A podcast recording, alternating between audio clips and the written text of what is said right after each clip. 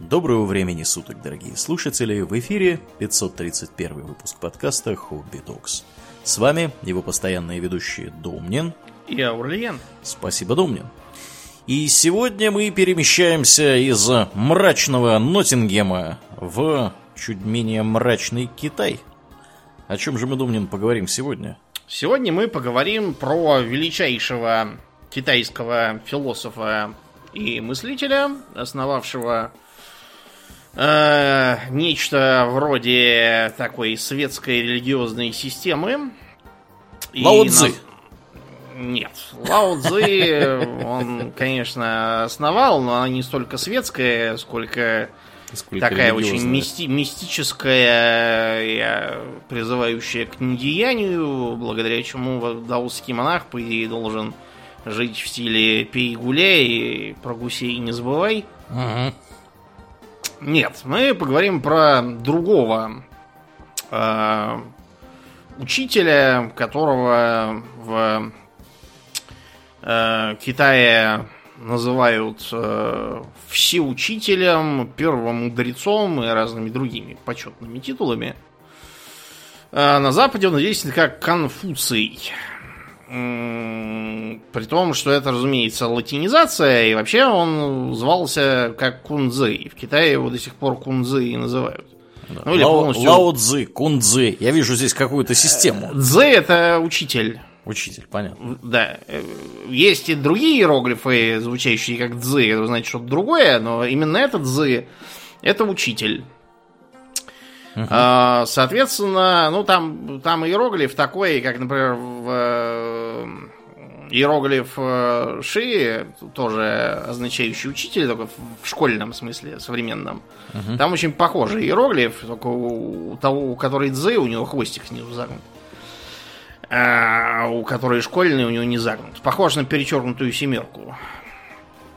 Ну так вот, подобные латинизации были вообще достаточно э, распространены, и в э, англоязычной традиции так называют э, и других китайских философов. Например, одного из последователей ближайших Конфуция мы называем Мэн Цзы.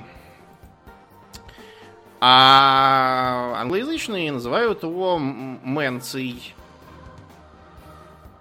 Ну, если Хунзы, да, он Конфуция, он у них Мэнций. Да, э, это я так, для примера. Жил он э, в э, шестом-пятом веках до нашей эры. Считается, что умер в 479 году до нашей эры. Насчет даты рождения твердых понятий пока нету. Он жил в непростое время для Китая, поскольку на дворе стояла поздняя или восточная Джоу, которая, по сути, уже успела развалиться. То есть это период Троецарствия? Э, нет, Троецарствие было после того, как рухнула империя Хань. А это было преддверие э, периода сражающих царств. Угу. Вот. На тот момент царство еще не совсем оформились и не, и не развязали полную войну всех против всех. Но из-за э, фактического распада э, империи Джоу на княжества, которые стали, главы которых стали сами называть себя ванами, до этого ваном князем звался только джоуский правитель. Самый главный. Да, теперь он из-за того, что пришел в упадок, и поэтому все, так сказать, everyone and their dick стал называть себя ваном. Что Конфуций, как и многие другие, воспринимал как признак падения, разложения, повреждения нравов, утраты небесного мандата и тому подобного. Вот эти обстоятельства, в которых он жил, работал и э, проповедовал, скажем так, э, очень сильно повлияли на сущность его учения. Сам он родился в княжестве Лу. Княжество Лу это вот э, где Циндао, э, в частности, где мое любимое пиво варят, которого я по этому случаю бокал себе раздобыл сегодня. Он был из очень знатного рода, и когда-то его э, предки правили целым э, вассальным уделом, но с того времени разорились, обеднели и остались, в общем, почти ни с чем. Папа его был сильно пожилой, когда он родился. Он был сыном от третьей, не жены даже, а от наложницы. Там было две жены, которые одна вообще не сумела породить сына. Тьфу на нее. А вторая родила какого-то мальчика кривого, косого, горбатого и недоразвитого. А вот э, третья наложница родила Конфуция. Причем Конфуций для контраста уже с младенчества было видно, что вырастет здоровый лось. Вот, он был высоченный, широкоплечий, широколобый и здоровый такой мужик. Да, мог пробить в щи несогласным. Ну, мог, да, но он старался этого не делать. А, и поэтому, в общем, после смерти отца эту самую наложницу мать и малолетнего Конфуция выжили из дому, им пришлось э, э, пробавляться самим. Поэтому с ранних лет Конфуций испытывал бедность и был вынужден подрабатывать. Но при этом он, как э, человек от рождения, очень умный и обладающий жаждой знаний, Э, впитывал все эти рассказы о их э, некогда великих богатых предках, э, служивших великим императором прошлого. Ну, не императором, ваном на тот момент еще. До императоров надо дожить. Великим правителем, короче, прошлого, когда все было хорошо, трава была зеленее, рис колосился и, и так далее. И Конфуций по этой причине решил соответствовать великим образцам прошлого, включая своих предков. А, и тогда же он а, воспринял характерный для Китая периода разложения родоплеменного строя культ предков. Вот. И это тоже повлияло на его дальнейшую философию, факт тот, что он по... без желания не ударить в грязь лицом стал усердно учиться и изучать шесть благородных искусств, которые тогда все нормальные люди должны были знать. Собственно, статус аристократа подразумевал именно владение этими навыками. Первое, это исполняйте ритуалы, главным образом, почтения предкам, но не только. А, и, играть э, гармоничную музыку, это очень важно. Вы, я думаю, все э, сможете себе представить, как звучит э, традиционная китайская музыка. Она так э, неторопливо льется, как такой ручеек, да, вот это вот.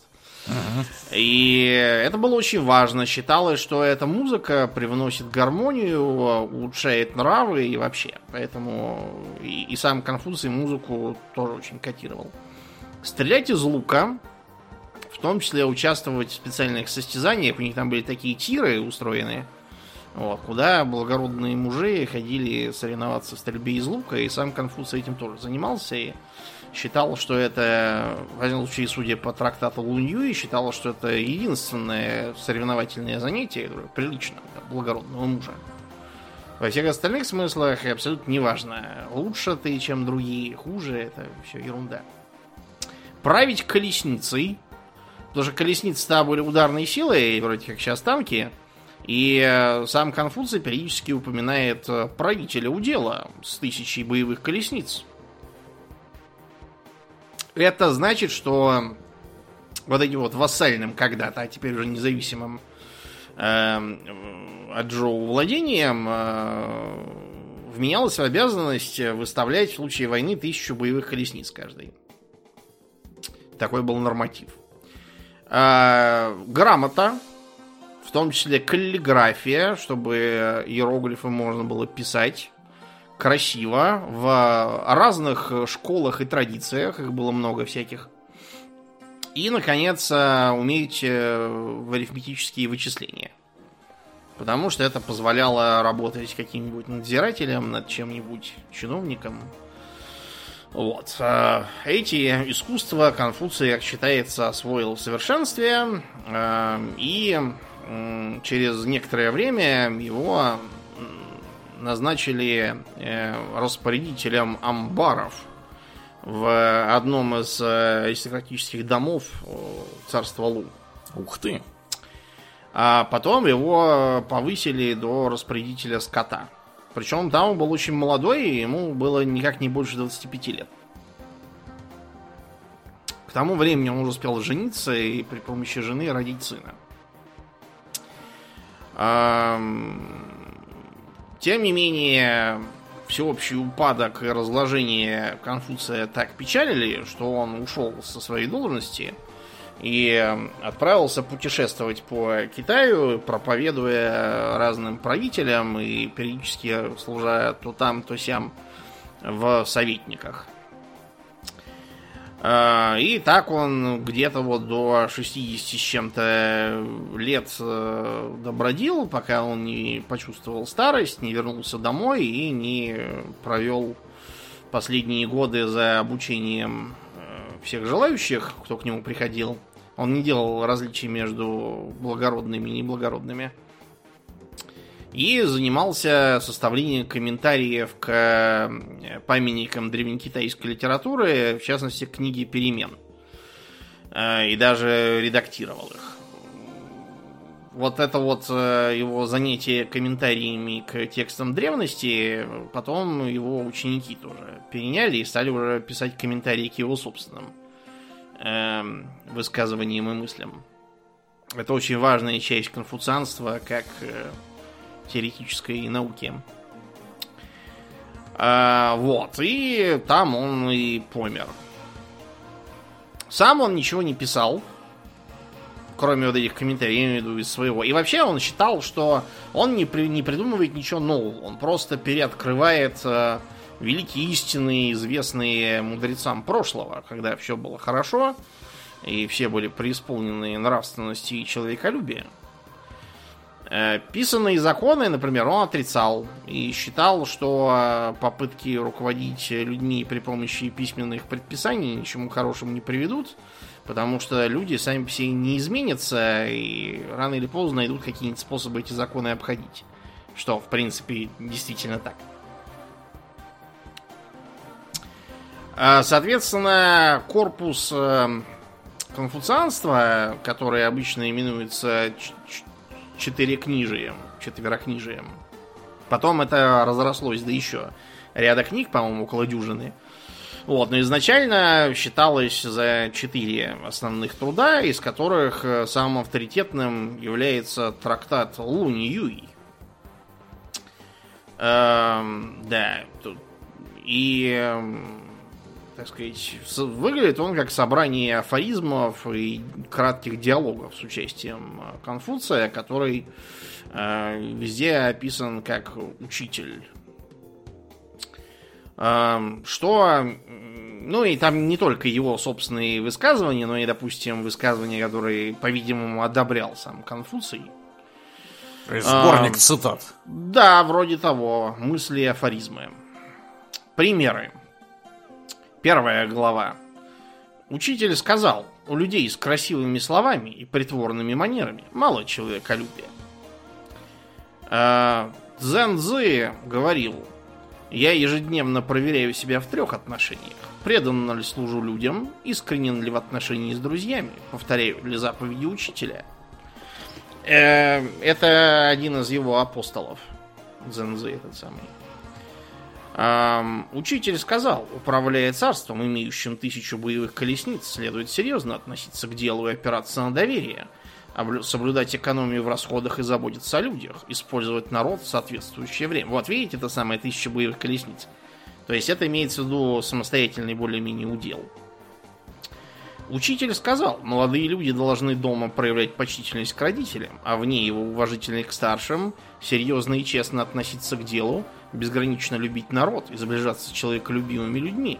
Если после осуществления всего этого у них останутся силы, их можно тратить на чтение книг. Как ты думаешь, о чем это? О чем? о том, что чтение книг стоит после того, как ты будешь исполнять свой долг нравственного и честного человека. А читать книги, будучи безнравственным и бесчестным, абсолютно бессмысленно. М-м. Вот. Как глубоко берет, я смотрю, этот Да, Конфуций. глубоко берет, действительно.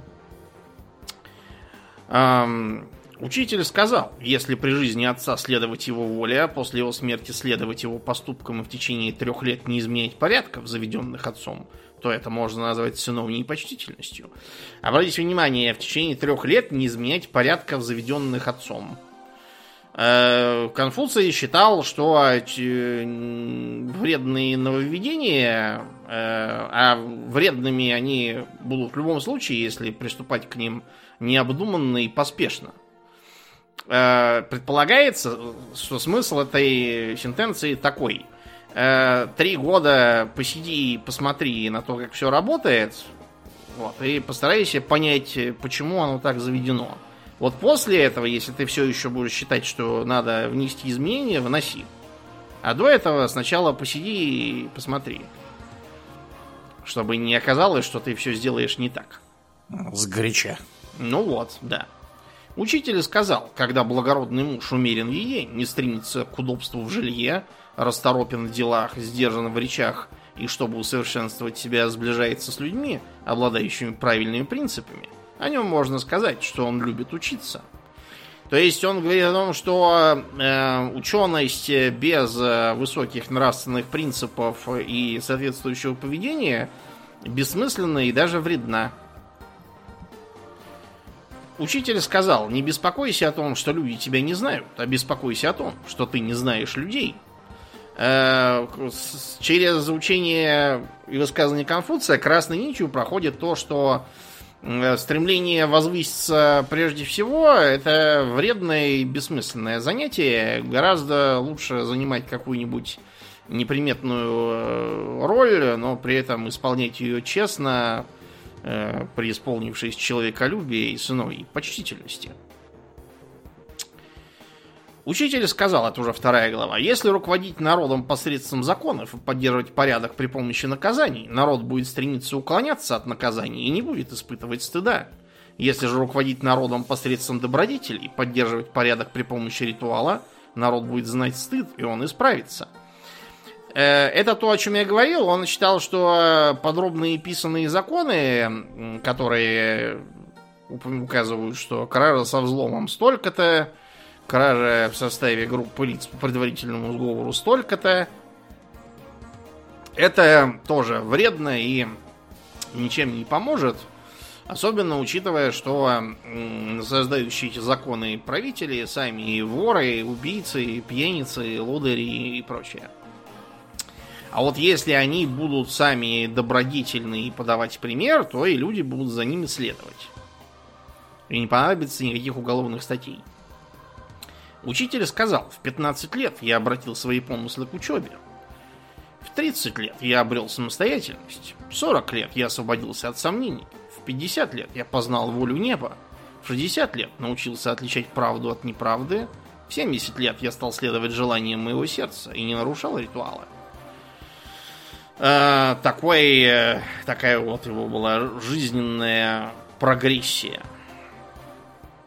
Мэн Убо спросил о почтительности к родителям. Учитель ответил, родители всегда печалятся, когда их дети болеют. То есть, обратите внимание, в сыновьей почтительности Конфуций шел до того, что э, считал необходимым беречь свое здоровье и заниматься спортом, чтобы не болеть и таким образом не расстраивать родителей. Очень разумно. Да. А, еще одна умная мысль на эту тему. Учитель ответил, сегодня почтительностью к родителям называют их содержание, в смысле деньгами поддержку. Но люди содержат также собак и лошадей. Если родителей не почитать, то чем будет отличаться отношение к ним от отношения к собакам и лошадям? Действительно. Да. Разве можно считать почтительницу к родителям только то, когда дети работают за них и предлагают им первым отведать вино и пищу? Ну, тоже в ту же самую, как бы, э, струю. Учитель сказал, я беседовал с Хуэем, Э, один из его апостолов тоже. Целый день, и он, как глупец, ни в чем мне не прикословил. Когда он ушел, подумал о нем и смог понять, что Хуэй далеко не глупец. Обратите внимание, что Конфуций э, признает, что собственные суждения надо постоянно анализировать, подвергать критике и при необходимости отказываться от них. Цзыгун спросил о благородном муже. Учитель ответил, он прежде осуществляет задуманное, а потом уже говорит об этом. Это тоже очень полезное правило. Не говори гоп, пока не проехал чоп. Благородный муж ко всем относится одинаково. Он не проявляет пристрастия. Низкий человек проявляет пристрастие и не относится ко всем одинаково. При этом а, обращаю внимание, что, например, конкурирующий философ э, Мо Цзы, основатель моизма, а, проповедовал равную любовь ко всем. Безотносительно того, родители это или дети, правители это или подчиненные. Конфуцианцы отрицали это. И считали, что это э, как бы абстракция, абсолютная как бы бессмыслица, которая э, отрицает существующую иерархию и требует де-факто невозможных вещей. Эм, да. Учитель сказал, учиться и не размышлять, напрасно тратить время. Размышлять и не учиться губительно. То есть э, учиться чужим мыслям, не развивая своих, э, бесполезно. Развивать свои мысли, будучи глупым и невежественным, просто вредно. Что хорошего ты сможешь, э, так сказать, придумать-то? Эм, какие нужно меры принять для того, чтобы народ подчинялся? Если выдвигать справедливых людей и устранить несправедливых, народ будет подчиняться. Если же выдвигать несправедливых и устранить справедливых, народ не будет подчиняться.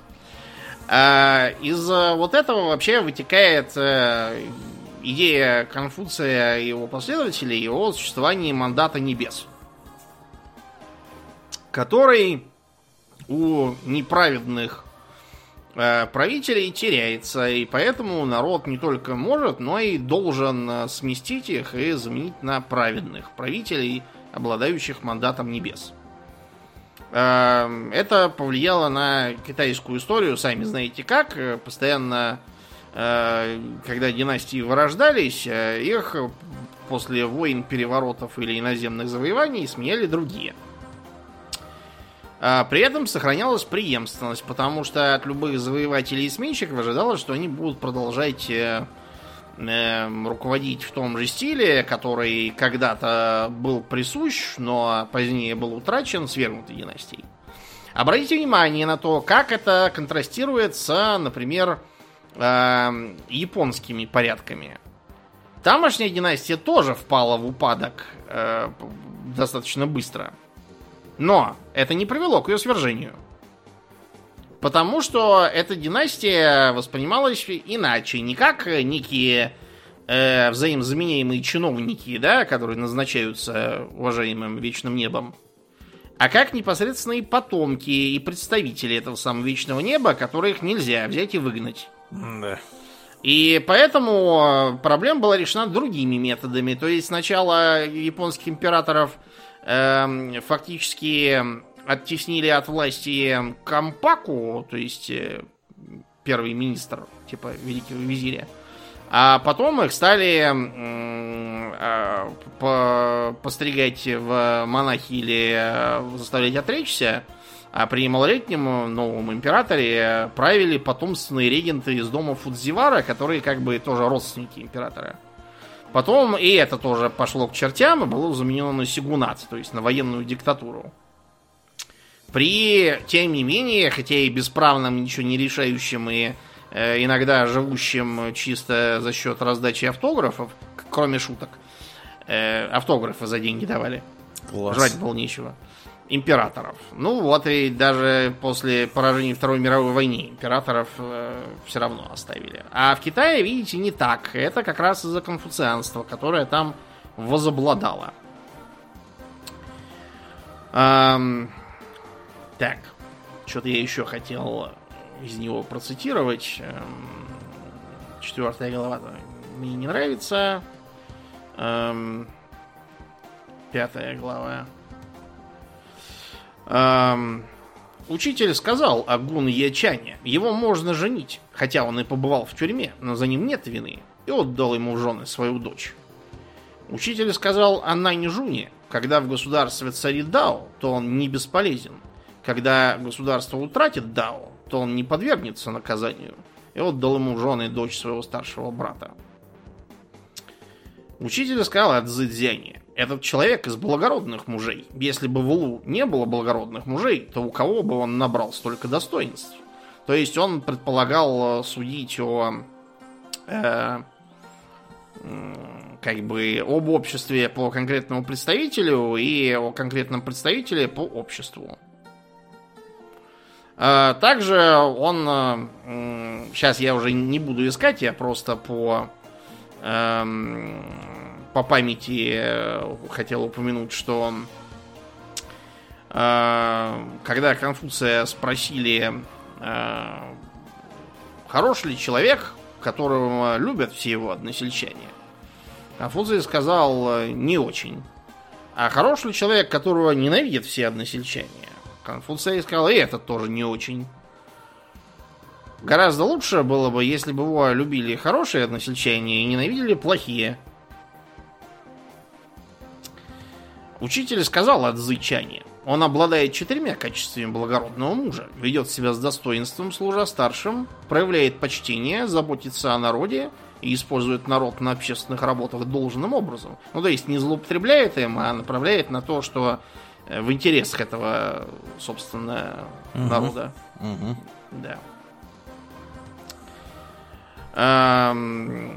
Ди Вэньцзы, э, э, это был один чиновник, знакомый его, обдумывал каждое дело три раза, а потом уже действовал. Учитель, узнав об этом, сказал, что достаточно обдумывать два раза. Видимо, он считал, что чрезмерная осторожность тоже не... Э, не есть хорошо. Да, не есть хорошо. Э, ну и еще одно высказывание. Оно является частью достаточно большого отрывка, мы не будем его цитировать. Благородный муж идет на службу, чтобы исполнить свой долг. А о том, что его задача неисполнима, он знал с самого начала. То есть э, из этого можем как бы сделать вывод, что Конфуций считал делай, что должен, и будь, что будет. Это тоже важное проявление конфуцианского учения, которое потом будет влиять на, в том числе на э, политику в стране. Какие добродетели мы можем вывести из э, трактатов? Это мы сейчас уже переходим к области комментариев, их мы цитировать не будем. Скажем лишь, что э, у э, Конфуция был э, ряд последователей, тот же Мэнзы, например, э, которые немного по-разному трактовали э, его учение. В частности, они расходились в э, вопросе о том, какова изначальная природа человека. То есть, э, скажем, если, э, насколько я помню, Сюидзе э, утверждал, что каждый человек по природе бобр, так сказать, э, Сюнь, извините, Сюньзы, не Сюй, а Сюньзы, вспомнил. Он считал, что каждый человек по природе добр. Нет, наоборот, Мэнзы считал, что каждый человек по природе добр, а Сюньзы считал, что человек по природе зол. Но это не безнадежно. То есть человек зол изначально, но ему теоретически ничего не мешает стать добрым. Просто для этого нужно подвергать себя самовоспитанию. Эм, и эм, заниматься в том числе характерной для конфуцианцев медитацией. Она отличается, кстати, от эм, э, той, что была принята у даосов и буддистов. Э, конфуцианскую медитацию еще называют э, спокойное сидение. Джуси, один из реформаторов конфуцианства, стоявший у, так сказать, истоков его реформированной формы неоконфуцианства. Не путать с новым конфуцианством, это современное учение. Неоконфуцианство средневековое. А, так вот, Джуси говорил, что конфуцианец должен полдня учиться, а полдня спокойно сидеть. А, спокойно сидеть не в смысле задницу просиживать, а заниматься медитацией. А, в отличие от буддистов, которые обычно медитируют, сидя на полу или на коврике, конфуцианцы традиционно садились на стул, выпрямив спину, руки положив на бедра э, и приступать к духовной практике, начиная с того, чтобы успокоить свой разум и сердце, э, ибо разум подобен обезьяне, постоянно мечущейся по духовному миру. Нужно, чтобы обезьяна сидела спокойно. Э, сосредоточиться, прислушаться к своему я и начать э, самоанализ себя. Э, задавать себе вопросы вроде тех, которые спрашивали ученики Конфуция. Например, преисполнен ли я человеколюбие? Исполняю ли я свой долг? Обладаю ли я сыновой почтительностью? И так далее. Или, например, э, э, так называемый путь шести шагов. Первый шаг в воспитании, так сказать, себя самого, вот то, о чем, собственно, конфуцианцы говорили. Второе, это осознание своего места в семье, что помогает тебе теоретически преисполниться сыновьей почтительности. Надо, кстати, вам сказать, что э, многие из э, конфуцианских философов э, выросли в таких семьях, где, знаете, почтительностью особо не пропитаешься. У очень скверных родителей, что, кстати, открыто признавалось. А, третий шаг – это осознание своего места в обществе. Это тоже важно, потому что для конфуцианской мысли а, человек не существует отдельно от коллектива. Это повлияла на китайскую культуру, и не только китайскую, вплоть до современной. Четвертый шаг. Осознание своего места в государстве. Это не обязательно означает, что нужно сидеть и помалкивать, э, пока тебя не забрали. Это означает, в частности, то, что э, если у тебя есть способности, ты обязан служить государству, в смысле, на какой-нибудь должности для чего надо учиться. Пятый шаг. Осознание своего места в мире. При этом а, надо сказать, что вплоть до э, реформ Джуси и прочих неоконфуцианцев, э, конфуцианство оставалось исключительно материалистическим. Ну, то есть оно и после этого было материалистическим, но оно э, начало использовать философские понятия, например, такие как инь и ян, как течение ци и так далее. В ортодоксальном конфуцианстве фигурирует Дао, но Дао не такое, как у Лао Цзэ, а скорее, так сказать, долг э, и жизненный путь в таком смысле. А, и, наконец, шестой шаг э, – осознание своего места во Вселенной. При том, что, опять же, у ортодоксального конфуцианства представление Вселенной было тоже очень простое и практическое, что все устроено примерно как государство – и мир устроен как государство, и небо устроено как государство, все как государство. Там есть небесный император. Э, после смерти все займут в небесных э, владениях какое-то место, скорее всего, такое же, какое занимали и при жизни. Вот, и э, в таком стиле будут жить. А, да, ну так вот, возвращаемся к конфуцианским добродетелям. Добродетель первая и, в общем, главная. Жень, что можно перевести как человеческое начало, человечность, человеколюбие, гуманность. Следовать Жень означает руководствоваться любовью к людям и сочувствием к ним. Причем это не просто добродетель, это даже долг. А, Жень, как человеколюбие, оно не только человеколюбие, оно еще и человечность в смысле быть человеком. То есть не животным, которые преисполнены дикости, а именно человеком. Символ э, человеколюбия Жень это дерево. Дерево не в смысле, которое с, с листиками, а в смысле как э, элемент. Китайская теория элементов, э, помимо воды, земли э, и огня, также включает в себя дерево и металл. Внезапно. И что можно примерно перевести как э, правда или справедливость. И основано на взаимности. Справедливо почитайте родителей за то, что они тебя вырастили. И уравновешивает человеколюбие Жень, сообщая тебе необходимую твердость и строгость. Потому что человеколюбие человеколюбием порядок должен быть. Также и, как справедливость, противостоит эгоизму. И не дает скатиться в себялюбие. Благородные ищут правды, и а низкий ищет выгоды.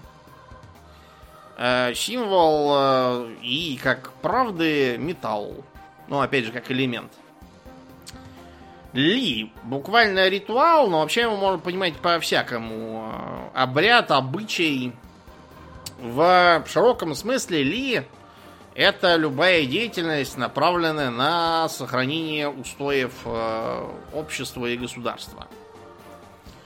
Э, то есть это и этикет, и вежливость, и э, как бы учтивость э, в таком духе. Порядок тоже в некотором смысле. Вот, соответственно, кто э, следует э, Ли, тот э, показывает тем пример э, общественно полезного поведения. Эм, да. Символ ритуала, что интересно, огонь как элемент. Угу. G. Мудрость, э, благоразумность. Э, это умение предсказывать э, последствия своих действий, э, оценивать их и э, как бы действовать наиболее здравым и рацион... таким трезвым, я бы сказал, способом.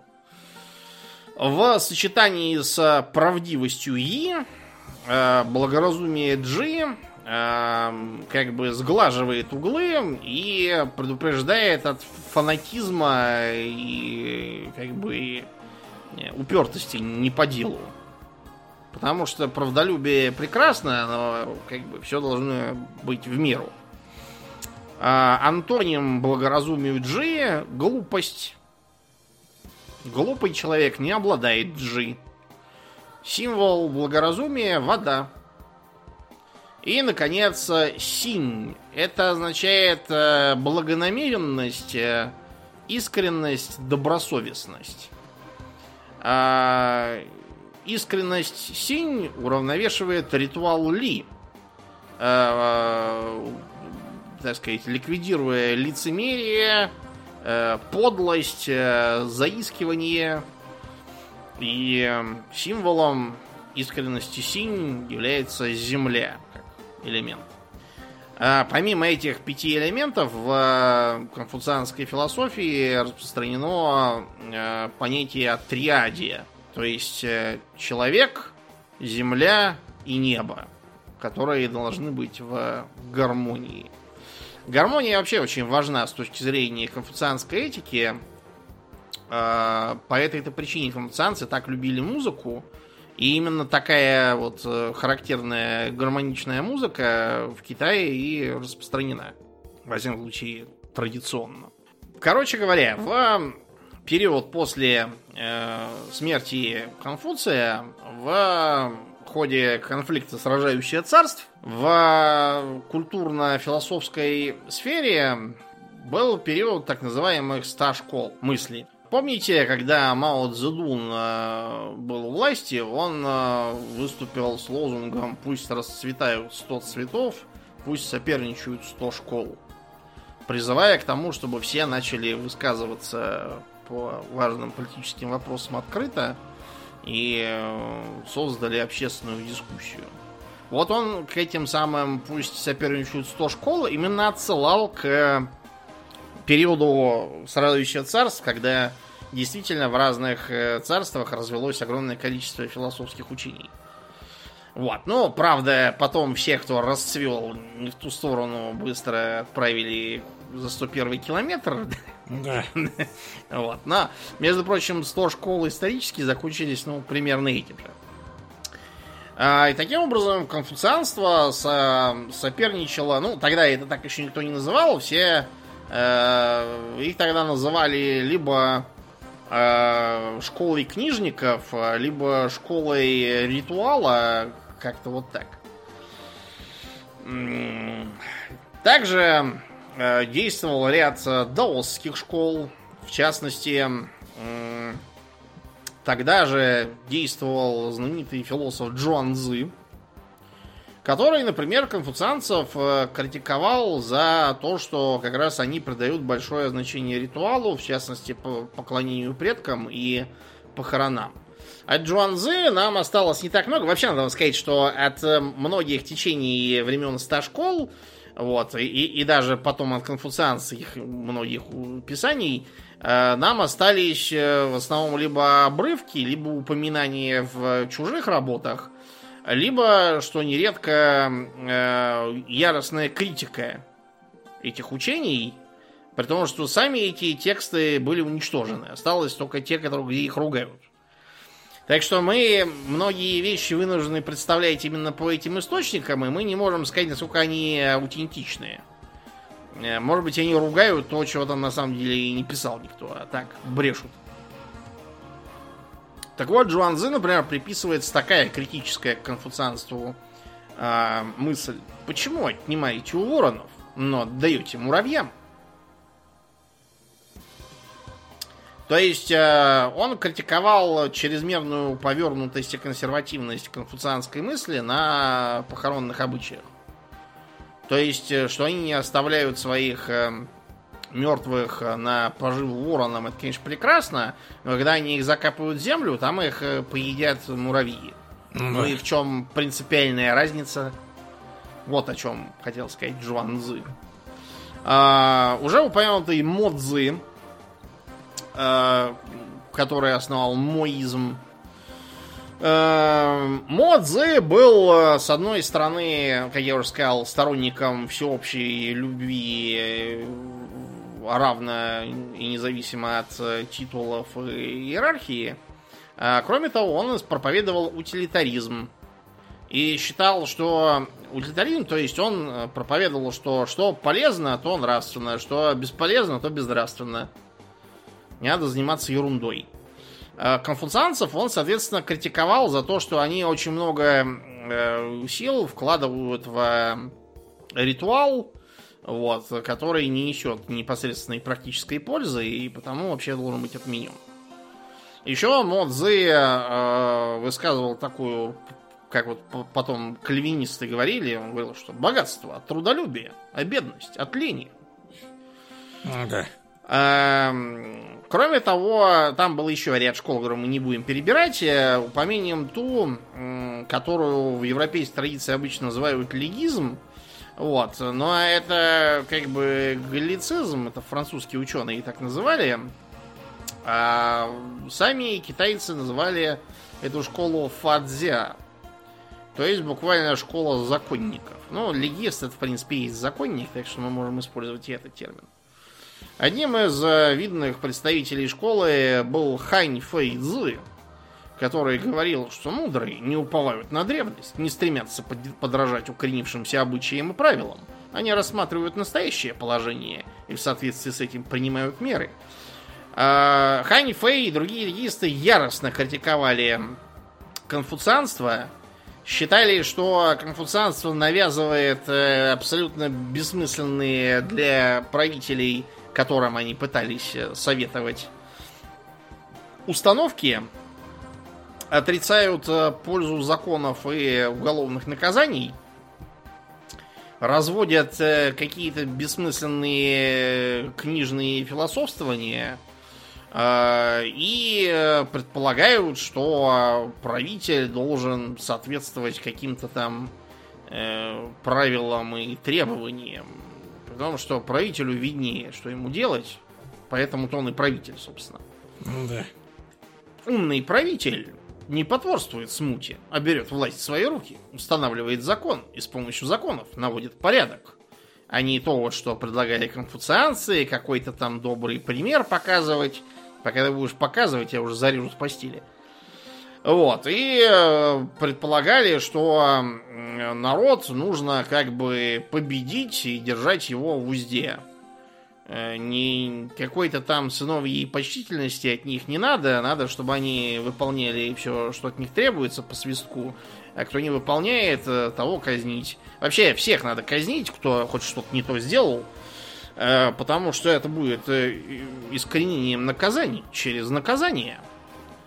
И, ну, то есть, проще говоря, жестокие наказания всех так запугают, что уже никого наказывать будет не надо. Все будут по струнке ходить.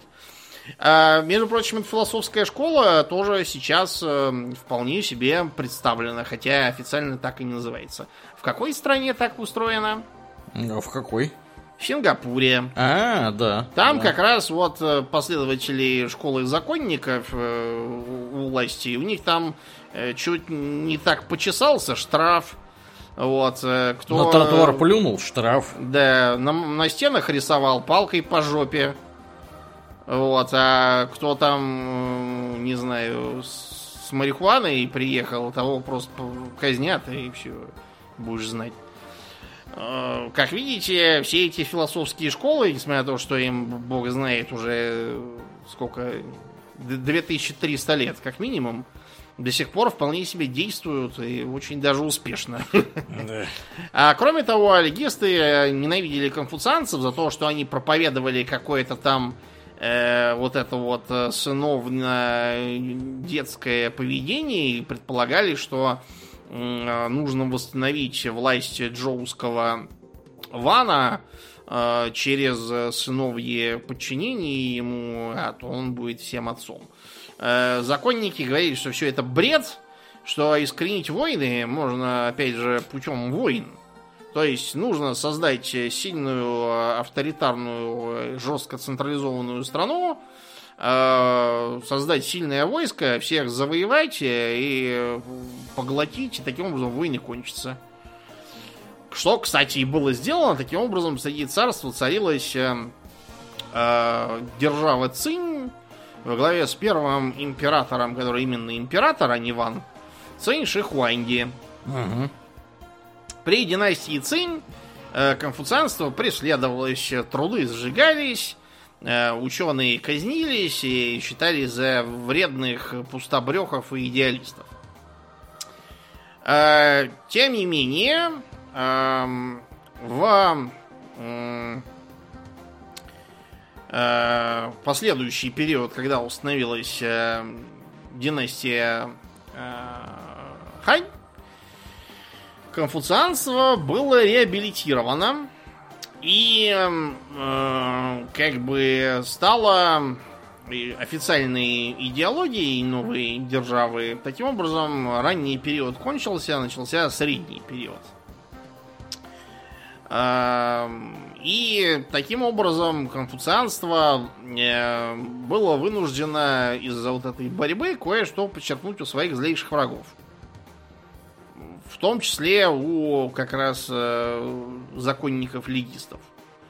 Многие вещи про необходимость твердой власти и тому подобного, то есть э, конфуцианство в период Хань начало несколько а, отходить от как бы ранней школы, которая была вся про э, нравственность, отсутствие писанных законов и тому подобное. Теперь уже все было нормально кодифицировано, понаписано большое количество книг с э, комментариями к э, конфуцианскому канону. Сам канон тоже был, кстати, кодифицирован. Вот. И в том числе э, через спустя несколько веков э, система вылилась в э, государственный экзамен, как раз по конфуцианскому канону. Э, мы про эту систему уже рассказывали в подкасте про эволюцию образования. То есть, проще говоря, экзамены трех уровней, местные, там, провинциальные и центральные в столице, которые нужно пройти, чтобы тебе присвоили некую ученую степень, первый из которых был Сюцай, то есть расцветающий талант, э, который мог потом претендовать на какие-нибудь чиновные должности. Без образования чиновникам быть запрещалось. Таким образом, конфуцианство сильно повлияло на китайское общество и в административном смысле, э, создав э, сословие так называемых шэньши, то есть как бы ученых-книжников, которые занимали всякие посты и при этом все поголовно исповедовали конфуцианскую идеологию как э, Э, этическую квазирелигиозную систему. К чему это привело, например, в смысле э, политических решений? К тому, что эти чиновники очень э, специфически трактовали вот эту вот сыновнюю почтительность Потому что э, конфуцианцы после самого Конфуция развили идею о почтительности следующим образом. Э, предположим, э, там отец некоего доброго конфуцианца э, начал пьянствовать. А в чем будет состоять в таком случае лучшее проявление сыновней почтительности к нему, как ты думаешь? Не давать ему пьянствовать ну, не то, что прям не давать, а вежливо, но твердо увещевать его. И, в общем, да, в некотором смысле можно даже попробовать воспрепятствовать его пагубной привычке. Э, хотя это уже как бы граничит с неповиновением, неподчинением, неуважением и черт знает чем еще. Эм, так вот, Почему я привел эту аналогию? Потому что чиновники, конфуцианцы зачастую м- считали, что они не просто там какой-то винтик в государственной машине, а они обязаны быть э, людьми, подающими пример высокой нравственности, твердо следовать ритуалу, человеколюбию, э, искренности и всему там остальному из добродетелей – а, что периодически приводило к тому, что э, какой-нибудь чиновник э, мог, например, отказаться повиноваться приказу императора, сказав, что это не соответствует конфуцианским идеалам. Мы вам, например, уже рассказывали про э, плавание адмирала Джен Хэ, который как раз не был чиновником, а был кем? Евнухом. Евнухом он был, да, да, да. Да. Почему так? А почему евнухи вообще занимали такую важную роль в китайской имперской администрации? Потому что э, чиновники конфуцианцы именно из-за того, что они конфуцианцы, бывали строптивые. Например, э, с э, теми же плаваниями Джанхэ министр финансов, например, когда ему приказывал император э, предоставить бюджет на плавание очередное, я говорил, не буду. У нас э, бюджет и так трещит, э, плавания эти бессмысленные, вредны и э, непонятно к чему ведут. Не буду. Ну и сядешь в тюрьму. Ну и сяду. И буду сидеть. А против добродетелей не пойду. Бывало и так, что император угрожал смертью, а чиновник говорил, ну, значит, казните. А принципы нарушать не могу. Ибо это бы значило, что я ничем не лучше, чем Сяо Жень. То есть мелкий человечишка. Противоположность благородному мужу. Дзял Цзы, насколько я помню. И да, многие сидели, многие шли на казни. Императоры, как не бесились, никакого толку добиться от них не могли. Чиновники считали, что так надо.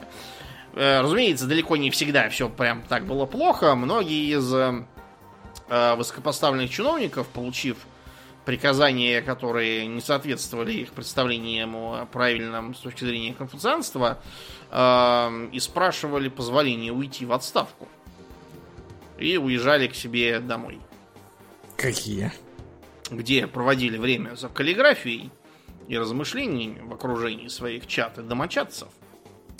Поэтому императорам часто приходилось опираться на евнухов, которые э, с точки зрения ученых конфуцианских чиновников были народ подлый, скаридный, своекорыстный и негодный. Эм, но у них было то важное обстоятельство, что они, хотя и полуграмотные и коррумпированные, но зато у них не было ни чаты домочадцев по понятным причинам, ни какого-либо социального статуса, кроме роли во дворце. И поэтому они выполняли абсолютно любые приказы. И прикажут зарезать кого-нибудь, они зарежут.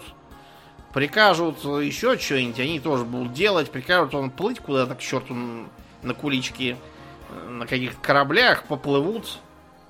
Вот поэтому приходилось опираться на евнухов, потому что в основном от них было больше вреда для государства, чем пользы.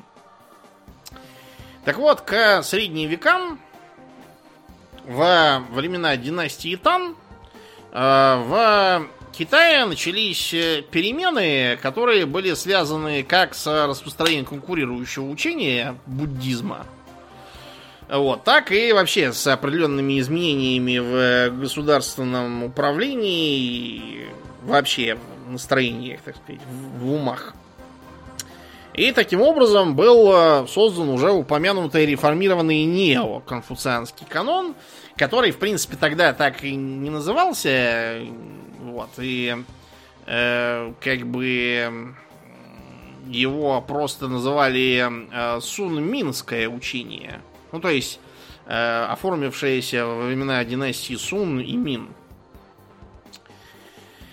Вот, э, почему э, оно отличается от э, ортодоксального, так сказать, среднего периода в конфуцианстве? Потому что оно не было, как и изначальное, чисто этико-политическим учением. Мне конфуцианство поглотило ряд нововведений из, например, буддизма, э, из даосизма, в частности, э, как бы ритуал Ли э, в трудах неоконфуцианцев э, стал э, проявлением дао, проявлением течения энергии ци, а не просто каким-то ритуалом, придуманным людьми. Таким образом, мне конфуцианство начало а, больше походить на религию в нашем понимании, чем на чисто идеологическую систему. При том, что неоконфуцианцы достаточно яростно спорили с многими постулатами буддизма. Например, неоконфуцианство, несмотря на внедрение определенных э, идеалистических э, понятий, продолжал утверждать, что мир абсолютно реален, все абсолютно материально. Все, что мы видим, осязаем, все это есть, и мы тоже есть. Э, тогда как буддизм, наоборот, исходил из того, что ничего на самом деле нет, все это наше представление только об этом, и э, все это, так сказать, сон какой-то. Так же, как и Даос со своими идеями о том, что я ли чиновник, проснувшийся ото сна, где я был бабочкой, или я бабочка, которой снится, что она чиновник. Вот. Эм, соответственно, эм, неоконфуцианство оформилось в такой вот э, более или менее религиозный культ. То есть, э, сам по себе Конфуций это было обожествлен еще давно, при династии Ханни ему тоже надо было приносить жертвы в соответствии с ритуалом. Внезапно. Да, но при этом появились и всякие странные для ортодоксального конфуцианца термины, например, конфуцианское недеяние. При том, что это вообще абсолютно даосский термин насчет того, что надо сидеть, глядеть и ждать, когда по реке проплывет труп твоего врага. Вот. И в, так сказать, противоположную сторону э, реформация конфуцианства повлияла и на чань-буддизм, сделав его гораздо более такой... Э, не то что материалистической, но более приземленной идеологией. Мы вам уже рассказывали, что патриарх Байджан, один из главных деятелей э, школы Чань в Китае, считал, что наилучшим способом медитировать является брать тяпку и идти огород окучивать. Или воду носить, или дрова колоть. Короче, делом займись и как можно более тяжелым и плотным. Заодно и просветлеешь. А также э, выдвинул тезис э, «день без работы, день без еды», когда его ученики пытались спрятать его э, рабочий инвентарь, опасаясь, что престарелый учитель надорвется. Он сказал, что он э, не будет есть, пока ему не дадут работать. Вот, таким образом получилось такое вот парадоксальное э, влияние. При этом в 20 веке Китай и вообще синосферу потрясли самые разные перемены политического и идеологического характера, которые, тем не менее, были сами под глубоким влиянием э, конфуцианства э, и во многом повлияли на возникновение так называемого нового конфуцианства, то есть современного, с 20 века, которое. Тут надо сказать, что конфуцианство вообще проникло и за пределы Китая, в частности, во Вьетнам. А, если почитать, например, сказки народов Вьетнама, столь любимые мной в детстве, то там мы увидим, э, что многие персонажи сказок это, например, э, шкалеры, которые надеются сдать конфуцианский экзамен на звание Сюцая. Или, э, наоборот, ученые-чиновники, которые как раз тоже этот экзамен сдали.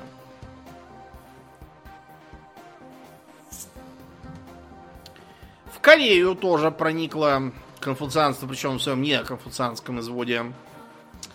И оно, между прочим, продолжает влиять как на жизнь в Южной Корее, так и, кстати, на жизнь в Северной Корее. Несмотря на то, что как бы все это объявлено вредной нелепицей, и вообще все должны исповедовать идеологию Чучхе, трудовой корейской партии и так далее, но влияние все равно несомненно. Понимаете, э, вы не можете э, родиться в стране, в которой есть культура, базирующаяся на определенных религиозно-философских постулатах, вот. Э, и взять и все прям переделать, чтобы никаких следов прежнего не осталось. Э, у вас неизбежно будут какие-то очень серьезные, смотря по серьезности предыдущей системы, хвосты. А может быть даже, что и ваша новая система будет фактически просто старой в новой обертке. Э, примеров этому не из числа по всей планете. То есть, например, мы недавно в нашем чате в Дискорде э, обсуждали короткий смешной комикс, где э, Бог хочет послать ангела, чтобы возвестить свою волю вот, и ему предлагают отправить э, пухленького херувимчика, выглядит как такой малыш с крылышками. А он говорит, нет, я отправлю вот этого, и отправляется... Пошли другого парня, да? Да, и, и исполненного очей в виде вращающихся колец и черт знает чего. Который первым делом всем говорит, не бойся, потому что иначе, видимо, все разбегаются сразу. В ужасе, да-да-да. Мне тоже в детстве было всегда непонятно, почему они в Библии говорят, не бойся первым делом, да, там так такое вот, страхолюдище на самом деле. Да. На самом деле это, это, то есть понятно, что это шутка, на самом деле Херувим, которого предлагали послать, он выглядит тоже так же. Mm-hmm. Если почитать священные писания, например, Иоанна то там будет то же самое, что он исполнен очей, вот, и, короче, выглядит так, как будто Лавкрафт вчера с женой поругался. Класс. Э, Херуимы, вот эти вот, которые с крылышками попали в э, иконографию христианскую от античных изображений, где так изображали э, всяких купидонов с эротами Вот у античных как раз всякие божественные вестники были симпатичными, поэтому пришлось э, непонятных хтонических э, Тварей. сачами и крылами срочно пе- перепиливать на более понятные э, обитателям бывшей Римской империи образцы. А, то же самое, например, произошло, когда в э, русские земли пришло православие, и э, крестьяне начали то молиться э, святому Власию за здоровье их скота, ну, потому что раньше был э, Велес, волос, скотий бог, теперь Влас. Крестьянам не объяснишь, что он никакого отношения не имеет, это просто созвучие обычное. Вот, они такие, нет времени объяснять, ты теперь отвечаешь за нашу скотину. Да. Или, например, до сих пор э, на э, день, э, значит, Маккавеев э, всякие бабки носят, э, ну, сейчас уже, наверное, не носят, но раньше точно носили булочки с маком освещать. Ну, ма- м- Маковей.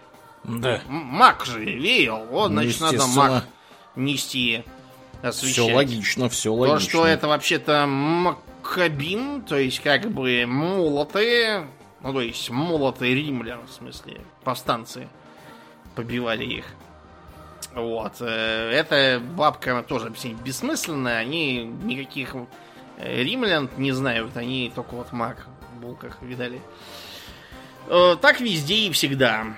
Ну и вот, например, типичная картина в Северной Корее. Там все ходят со стрижкой полубокса, с более-менее длинными волосами. Позволено ходить либо пожилым, у которых иначе плешь просвечивает, надо ее прикрывать, либо начальству.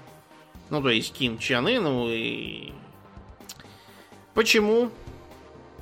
Потому что по конфуцианским понятиям с длинными волосами ходят старые мудрые учителя. Вот. Кто не старый и не мудрый, тот должен ходить с короткими. Чиновники в Китае, например, волос не стригли, обрезали их только уйдя в отставку или в монахи. До, я имею в виду, маньчжурского завоевания. Вот, и поэтому в КНДР многие вещи сохраняются. Или, например, характерные задачки, которые, по крайней мере, раньше были в учебниках для начальной школы у них. Ким Ир Сену дали 10 яблок. 4 яблока он отдал дедушке, 3 бабушке, 2 папе и одно маме. Да. Сколько яблок осталось у Ким Ир Сена? Эм, о чем нам это говорит?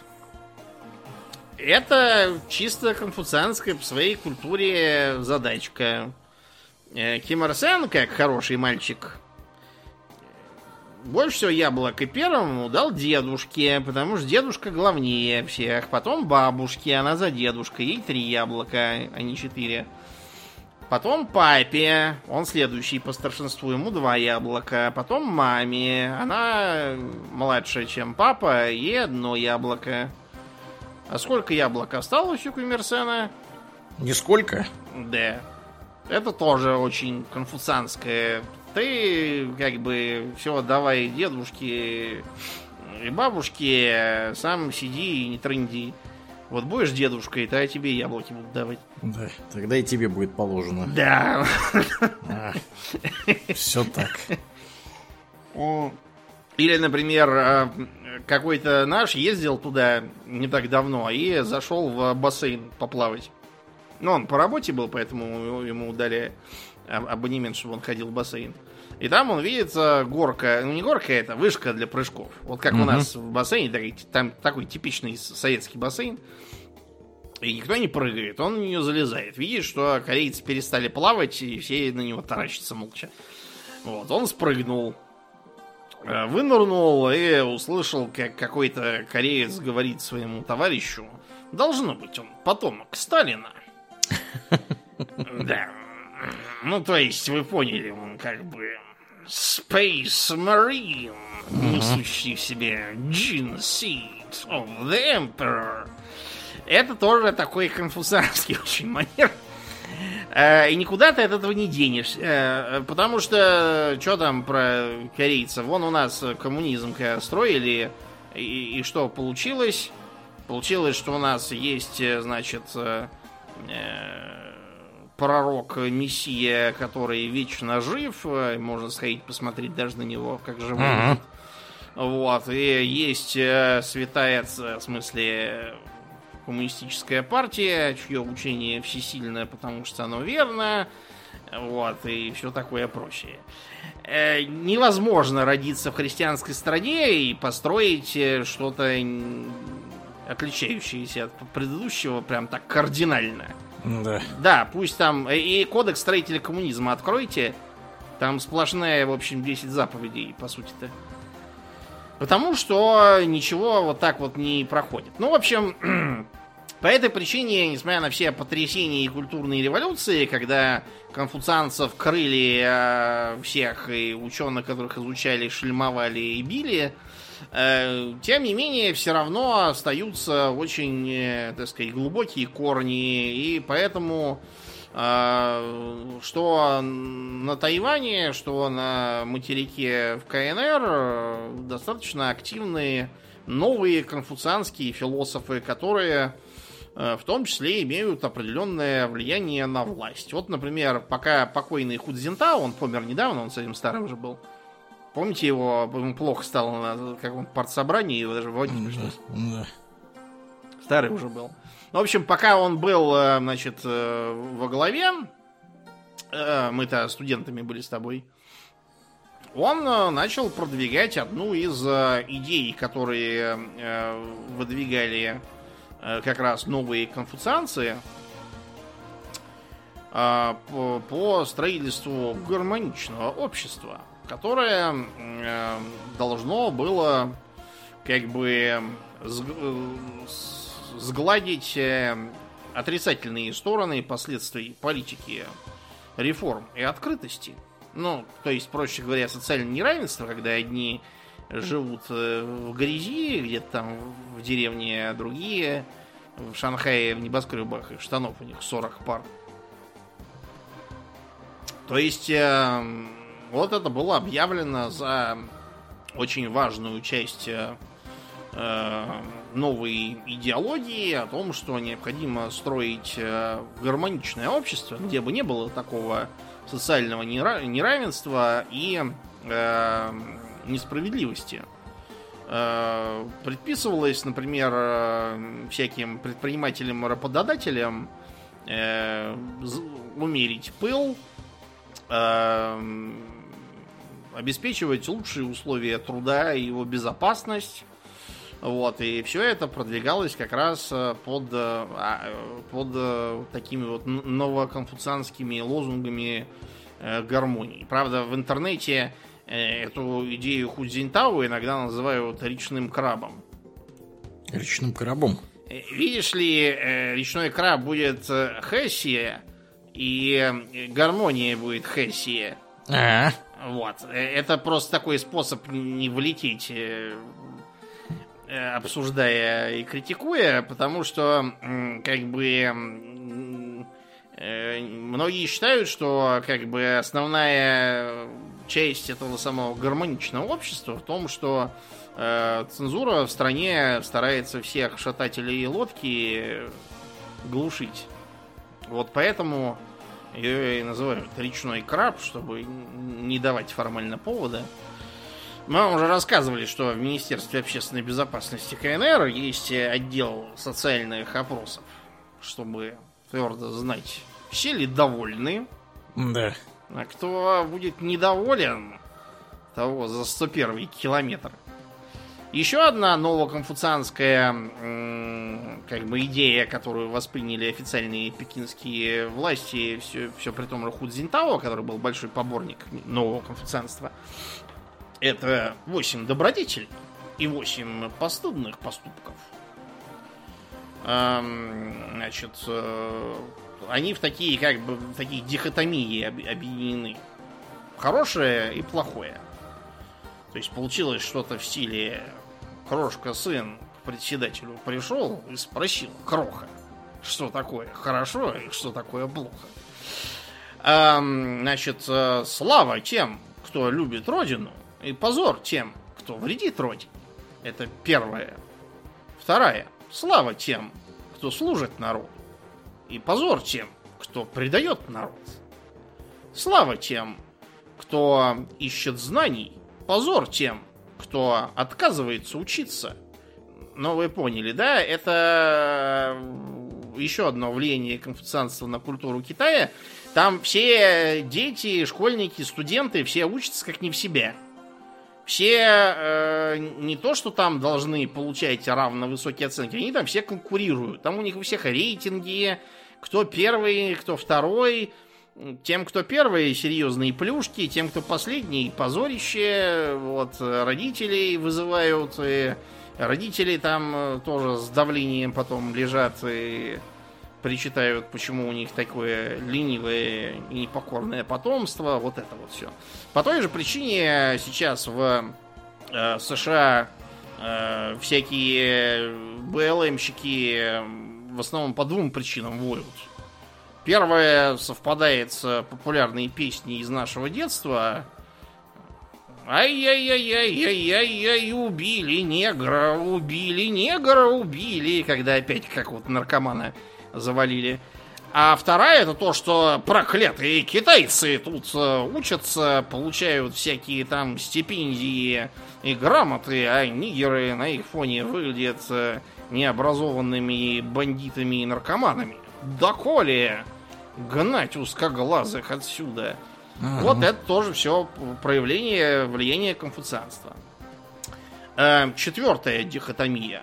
Слава тем, кто усердно трудится, и позор тем, кто э, предается комфорту и ненавидит работу.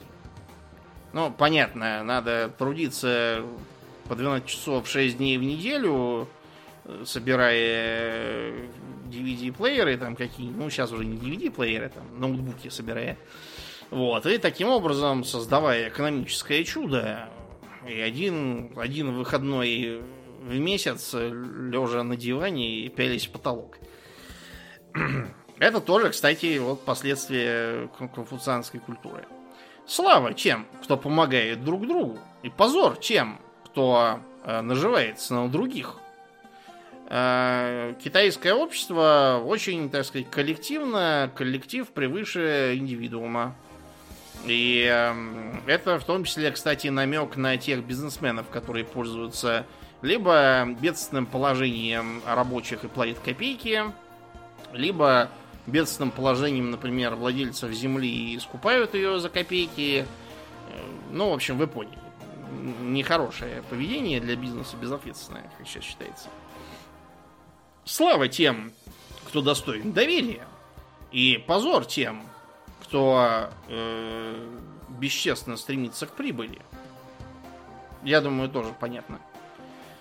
Э, конфуцианство не приемлет ложь и попытки э, наживы. То есть предполагается, что все всем должны доверять и полагаться на честность. Если ты кому-то в долг чего-то отпустил, то он, что бы это ему не стоило, потом занесет тебе этот долг и так далее. Это, разумеется, не значит, что все в Китае преисполнились э, таких чувств. Там, э, например, раньше, пока камеры не натыкали, были распространены автоподставы.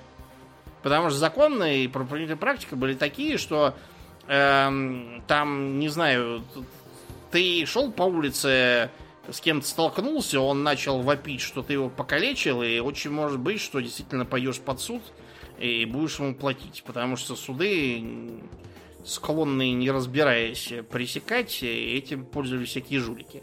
Сейчас, к счастью, этого нет, но все равно. Эм, слава тем, кто э, следует закону и дисциплине. Позор тем, кто нарушает закон и дисциплину. Ну, понятно, им социальный рейтинг снизят и будет им тогда. Слава тем, Э, кто э, поддерживает э, аскетизм и борьбу, и позор тем, кто нежится в роскоши и удовольствиях. Опять же, очень конфуцианское понятие.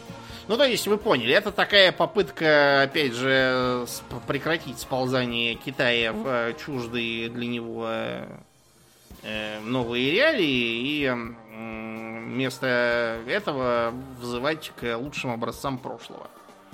Вот э, как раз из конфуцианства это все и черпается. Таким образом, просуммировав, просуммируем влияние конфуцианства на общество. Первое – это э, стремление к упорной, тяжелой, напряженной работе с целью достичь э, тех или иных целей. Э, причем, кстати, что интересно, целеполагание там, как правило, достаточно конкретное. То есть не, не просто работа ради работы, а работа ради совершенно конкретных вещей. Надо добиться того, достичь этого, купить то все, вот это. Эм, по этой причине, например, китайский бизнесмен, как правило, не будет ездить, э, ну, то есть, не я имею в виду не супер богатый, а такой, ну, бизнесмен и бизнесмен. Преуспевающий, но не миллиардер. Он будет ездить, э, ну, максимум на Бэхе, а не на Майбахе. Почему? Почему? А потому что он не хочет, э, чтобы про него думали, что он прям э, по, там в напряжении сил накопил вплоть до копейки на этот Майбах, э, чтобы ездить и красоваться. Пусть все видят, что он купил себе Бэху, у него деньги есть, но что тратить все подряд на роскошь он не считает необходимым. То есть это такой должен быть баланс. Не надо ездить на равном корыте, но и устраивать себе императорский выезд, э, напрягая все силы, тоже предосудительно. А, далее. Это большая практичность, э, нацеленность на работу, на эффективность, на, так сказать, заработки и преодоление конкретных трудностей, а не на всякие отвлеченные разглагольствования.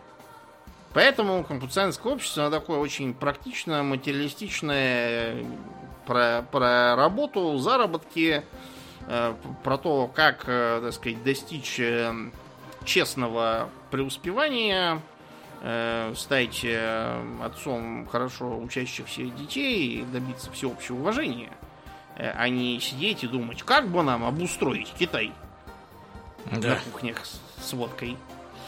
Э, третье. Эм, такая, как бы, нравственная умеренность. То есть, несмотря на то, что трудиться и пользоваться плодами трудов это благо, но э, изо всех э, сил э, воровать, тащить со стройки каждый гвоздь, э, обманывать и э, пытаться пускать пыль в глаза своим богатством предосудительно. Вот, надо вести относительно скромный образ жизни, и даже если ты богатый, тебе все равно надо много работать. Как, например, тот же Джек Ма. Он работает, наверное, не меньше, чем его сотрудники.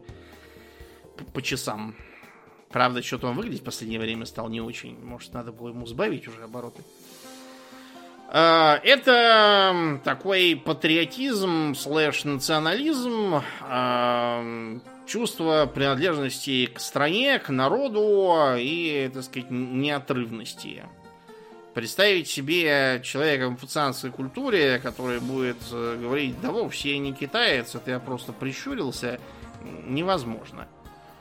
То есть, конечно, какие-нибудь уроды могут найти абсолютно везде, но по, так сказать, конфуцианским понятиям это странно. А, пятое. Это упор на честность. Понятно, что везде есть всякие жулики-мошенники, есть многие, которые считают, что Лао Вая обмануть не грех и так далее, но в целом считается, что Э, честность, э, прозрачность, э, способность положиться на слово человека это плюс. Тут такая странная параллель. Эм, у нас как бы считалось, что, ну и не только у нас, вообще у европейцев, что в целом торговцы, как это ни странно, часто более честны, чем благородные рыцари. Потому что благородные рыцари просто всех убьют и молодцы останутся. А торговцам потом надо еще работать с этими людьми. И как они будут работать, если никто не верит? Ни в кредит там, ни во что. Не в то, что они там поставят то, что обещали. за эти деньги. Вот в Китае, несмотря на то, что конфуцианство как бы презирает торговцев и вообще считает их людьми низкими, между прочим, именно под влиянием неоконфуцианства при режиме Сигуната Токугава э, разделение на четыре сословия выглядело вот именно так. Самым низким сословием были не крестьяне, они только на одну ступень ниже, чем самураи. А ниже них стоят э, торговцы, ремесленники и прочие такие. Потому что это низкое занятие, которое производит всякую ерунду и продают за деньги еще. Вместо того, чтобы выращивать рис, как все нормальные люди. Такой получается парадокс, что, несмотря на все презрение конфуцианства к торговле, именно в э, бизнесе э, конфуцианская культура создает такую развитую культуру честности. Во-шестых, это коллективизм, э, это чувство, так сказать, членства в какой-то семье, в разных смыслах слова, э, уважение к тем, кто старше, и доброта к тем, кто, соответственно, младше. В странах конфуцианской культуры детей, несмотря на то, что сильно муштруют, но и как бы очень любят и балуют, и даже последние годы ругаются многие, что развелось поколение маленьких императоров.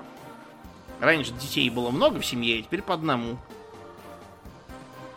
И их балуют чрезмерно с точки зрения консерваторов. Э, проявлением этого является то, что, например, в китайском э, языке слово брат в э, таком как бы и нету. Есть младший брат и старший брат. Вот. И, наконец, вот это вот человеколюбие, которое проповедовал, проповедовало э, конфуцианство, э, влияет в том числе на современную международную политику КНР. Обратите внимание, что КНР постоянно всех призывает э, жить дружно, вот, всем говорит, что давайте мы будем э, э, в гармонии, но при своем мнении и так далее. Что выгодно отличает их от э, истеричных заокеанских товарищей. С их э, позицией есть два мнения, наше и неправильное. Вот это как раз э, отражение Жень как человеколюбия в конфуцианстве. Таким образом, как видите, оно э, значительно влияет на современную культуру. В странах синосферы Э, получивших э, оттуда конфуцианство. Ну и еще несколько штрихов, э, которые отличают, например, современное китайское общество за счет конфуцианства. В первую очередь обязанности, а потом права. Потому что, как бы, конфуцианцы всегда исходили из того, что какие к чертовой матери тебе права, если ты человек низкий, не выполняющий свой долг и не проявляющий почтение, от твоих прав будет один вред. То есть права научись обязанностей нести, а потом уже права тебе какие-то будут. А, с, образование, вот это вот жесткое, состязательное, оно как раз а, несет на себе печать древних этих экзаменов, когда без их э, успешной и очень сложной сдачи трудно было чего-то добиться. А, и как бы чувство принадлежности к чему-то, во-первых, большому, во-вторых, древнему и непрерывному. А, несмотря на определенные события в прошлом, когда надо было порвать с грузом проклятого прошлого, вот сейчас в Китае считается, что все, что было, оно имело смысл, имеет ценность, и не следует от этого отрекаться. Достаточно вспомнить, как э, эм, когда Горбачев, по-моему, с Дэн Сяопином, что ли, э, урегулировал советско-китайский конфликт и говорил, давайте прошлое забудем. А Дэн Сяопин говорил, нет, забывать прошлое нельзя. Давайте прошлое закроем. Вот так вот э, э, философ э, двух с лишним тысячелетней давности продолжает э, непосредственно влиять на жизнь, в том числе и у нас. Благо, это наши ближайшие соседи. И на этой э, позитивной ноте будем заканчивать. Да, как и обычно, мы благодарим всех наших подписчиков на спонсоре и Патреоне. На этой неделе мы особенно благодарны Аделю Сачкову, Алексу Лепкало, Дмитрию Котловскому, Никите Еремееву, Льву Дмитриеву, Витку, Владимире и, конечно же, Нобу. Огромное спасибо вам, ребята, за то, что остаетесь с нами. Также мы всем напоминаем, что у нас есть группа во ВКонтакте, канал на Ютубе, запрещенный на территории Российской Федерации Инстаграм, а также Телеграм, разрешенный пока что на территории Российской Федерации. Поэтому приходите и туда, там тоже разное интересное происходит. Ну и, Домнин, давай напомним про твое да. живое выступление. 17 числа этого месяца, 14.00, в Лофт 13 на Мясницкой улице. Будем говорить о Э, жуликах, телефонных мошенниках, взятии на вас кредитов через взломанные госуслуги, цыган, предлагающих купить совершенно качественный электроинструмент с рук и тому подобном. Как уберечь себя, как уберечь родственников и как сходу распознать, что вам пытаются впарить инфо-цыганство. Э, билеты э, по ссылке у нас в паблике или на Ticket Cloud можно зайти, там есть. Вот, приходите, буду вас ждать. Да. Ну а мы будем на сегодня закругляться и перемещаться после шоу. Мне остается лишь напомнить, друзья, что вы слушали 531 выпуск подкаста Хобби Токс. И с вами были его постоянные бессменные ведущие Думнин и Аурлиен. Спасибо, Домнин. Всего хорошего, друзья. Пока.